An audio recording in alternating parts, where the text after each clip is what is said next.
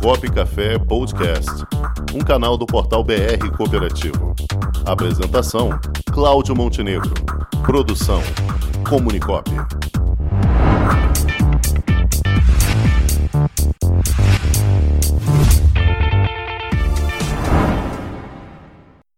E ela já está aqui conosco, Miriam Lund, nossa planejadora financeira. Boa tarde. Boa tarde, Montenegro. Mas eu te ouvi aí, né? Falando da cerveja, né? Pois ah, é, já está aumentando, Miriam. Já está aumentando. E agora? E agora diminui, diminui. Esse é o que eu não queria perguntar, que eu sabia que você ia responder isso. Vamos lá. Vamos é, lá. Realmente a inflação tá, é, a inflação ainda está afetando a vida da gente.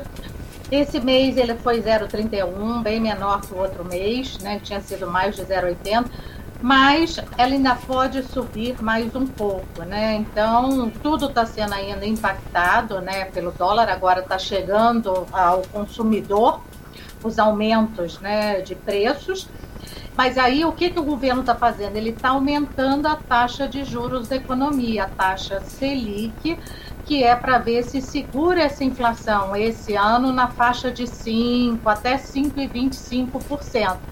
Então a gente ainda pode ver um aumentozinho dessa inflação dos últimos 12 meses, mas a expectativa é cair. Então, gente, a taxa da economia vai continuar subindo, está em 3,5 hoje, ela deve ir para 4,25 a expectativa é que ela fique entre 5% e 6%. Não, não vai subir demais, não precisa apavorar.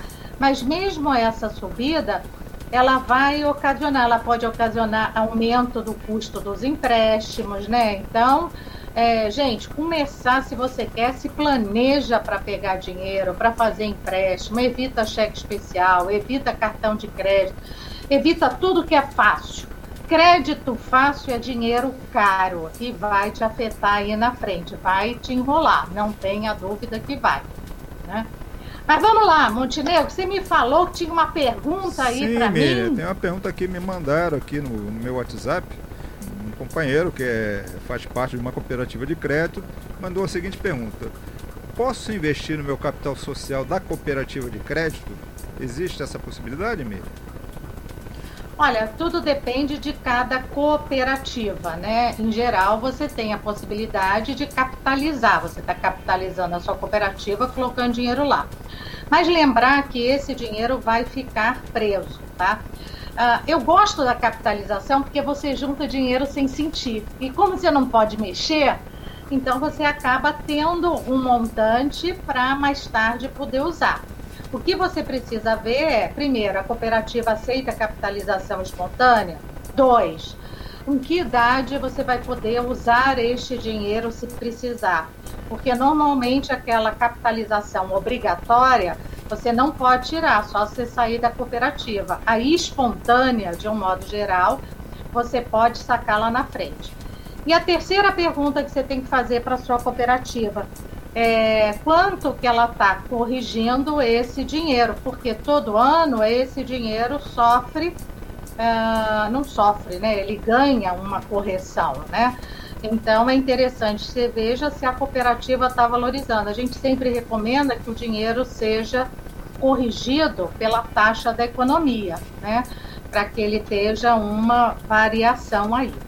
Então, vamos lá. Tem dificuldade de juntar dinheiro, capitalização é fantástico. Agora, se você está pensando em dinheiro para sua aposentadoria, em outras coisas assim, às vezes você consegue um plano de previdência na cooperativa que te dê mais do que a cota capital. Mas a cota capital seria um paralelo para isso, para sua aposentadoria, uma forma de você juntar dinheiro sem sentir para sua aposentadoria. Eu gosto muito, então eu faço também. Eu tenho cota capital, eu continuo fazendo, e eu tenho plano PGBL, é, eu tenho aplicação inflação mais juros. Então, quer dizer, por quê? Porque a gente nunca deve apostar num lugar só lá para o futuro. A gente está vendo o mundo mudar muito, as coisas mudarem muito rápido.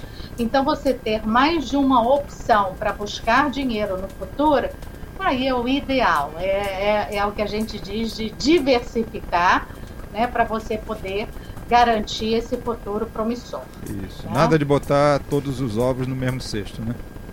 Perfeito, perfeito. Até porque é um dinheiro sem liquidez, então você não vai poder mexer e tem que ver qual é a regra da sua cooperativa. Cada cooperativa é um CNPJ e tem a liberdade de definir como vai ser o resgate desse, e, desse e, dinheiro. E também, dependendo da cooperativa, o capital fica preso, né? Só se o camarada sair da cooperativa, né? Mais ou menos, o Montenegro. Porque quando é contribuição espontânea, a gente tem que entender o seguinte: o que é obrigado a ficar na cooperativa é aquela contribuição obrigatória. Sim. Se você faz contribuição espontânea, a cooperativa costuma liberar, por isso que eu disse que tem que pesquisar a cooperativa, ela costuma liberar depois de 60 anos, depois de uma idade. Então você tem que ver a regra na sua cooperativa, para não ficar amarrado. Você está certíssimo. Você tem que ter essa atenção para não ficar preso e dizer, não, só se eu sair da cooperativa, se eu morrer, que eu vou ter o dinheiro. Então, isso não é um, não é um seguro. Então, vamos olhar a regra, né? Qual perfeito, a regra? Perfeito. Cláudio Rangel vai lhe perguntar aqui. Ô, Miriam, é. É, hoje eu estava lendo até um artigo cooperativa de crédito, falando também nas fintechs. Existe um paralelo, qual é o, a diferença entre o, a fintech e uma cooperativa de crédito? Será que a gente pode traçar um paralelo aí? Pode. A fintech ela é uma financeira tecnológica. Ela pode atuar como uma instituição financeira, por exemplo, uma cooperativa de crédito, ela oferece todos os produtos e serviços que um banco oferece. Ela não é banco, mas oferece os mesmos produtos e serviços. Uma fintech, ela pode oferecer apenas alguns produtos, pode oferecer todos ou pode oferecer alguns produtos. Então a gente tem fintech, que é banco, a gente tem fintech, que é, é IP, instituição de pagamento, é só cartão, foi como começou o Nubank. A gente tem fintech que é de crédito, ela só faz operações de crédito, né? E a gente tem é, outros tipos de fintech. Qual é a grande diferença para a cooperativa? Na verdade, elas têm um ponto muito similar, que é o foco no, na pessoa. Então, a fintech, o negócio dela, ela, ela é criada para resolver um problema. Ela vai buscar uma alternativa para o seu cliente. E a cooperativa, ela também é focada, ela é focada no seu cooperado, no seu associado. Então, ela também é focada em atender as necessidades do seu cooperado. Então, uma cooperativa, ela tem que estar tá se desenvolvendo e criando também ah, produtos, serviços que atendam é, o seu cooperado. É, hoje, por exemplo, uma fintech de crédito, ela não deixa nada a desejar uma cooperativa em termos de taxa de juros, sabe? Eu fiz uma pesquisa e eu reparei que as fintechs não estão trabalhando com taxa de juros tão tão baixas quanto a gente imagina. São mais baixas que o banco mas não tão mais baixa, porque o custo do dinheiro é caro. Então, na verdade, hoje uma fintech, ela, com apesar dela ser tecnológica e a cooperativa ser mais pessoas com pessoas, né, pessoas falando para pessoas, ela tem também um custo igual ou menor num empréstimo do que uma fintech, tá? Então, hoje as fintechs elas estão aí, mas não necessariamente e principalmente na área de crédito, elas são melhores que uma cooperativa. Agora, a gente tem fintechs de investimento. Aí essas fintechs de investimento, elas se especializaram em criar uma plataforma com milhões de produtos. Aí ela tem essa diferença por ela ter muitos produtos para oferecer, né, que a cooperativa hoje não tem, mas um, nesse único ponto ela oferece mais.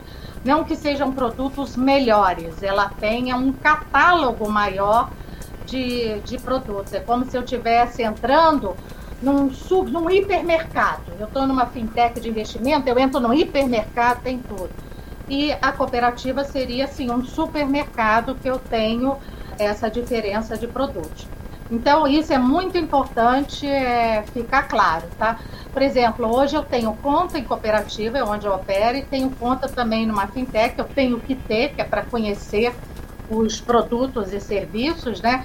Então, eu falo de cadeira, que todas as operações de crédito, quando eu preciso para minha empresa, se eu quero investir, se eu quero fazer alguma coisa, elas são sempre na cooperativa. A cooperativa sempre tem uma condição, além do que ela repassa recursos, né, Pronamp, né, recursos lá do BNDES, de outros programas do governo. Então você tem um acesso muito maior, tá? Então, é, e o, o que acontece é que as cooperativas hoje elas estão começando a fazer parcerias também com fintechs. Então, é, é um mundo que vai se interagir né, muito, muito fortemente. Né? Muito Deu para entender?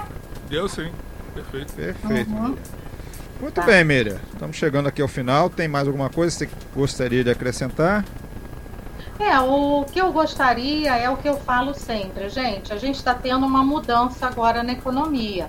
A gente está tendo é, um aumento da taxa de juros essa taxa de juros ela agora vai voltar a aplicar um pouquinho acima da inflação.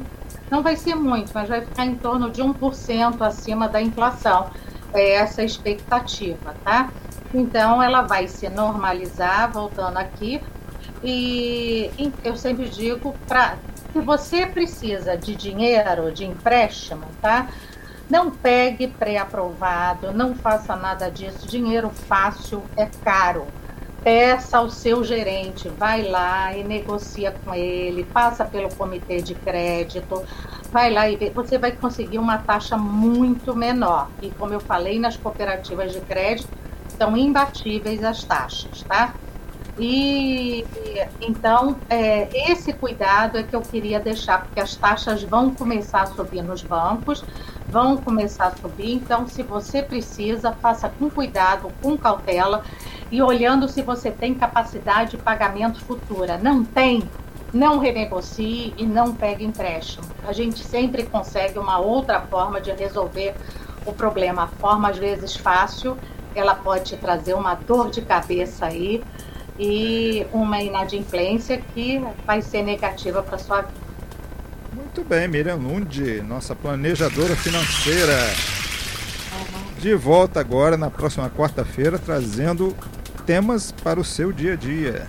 Ok, Miriam? Ok, fechadíssimo. Fechado então. Obrigado, Miriam. Até quarta que vem. Um abraço.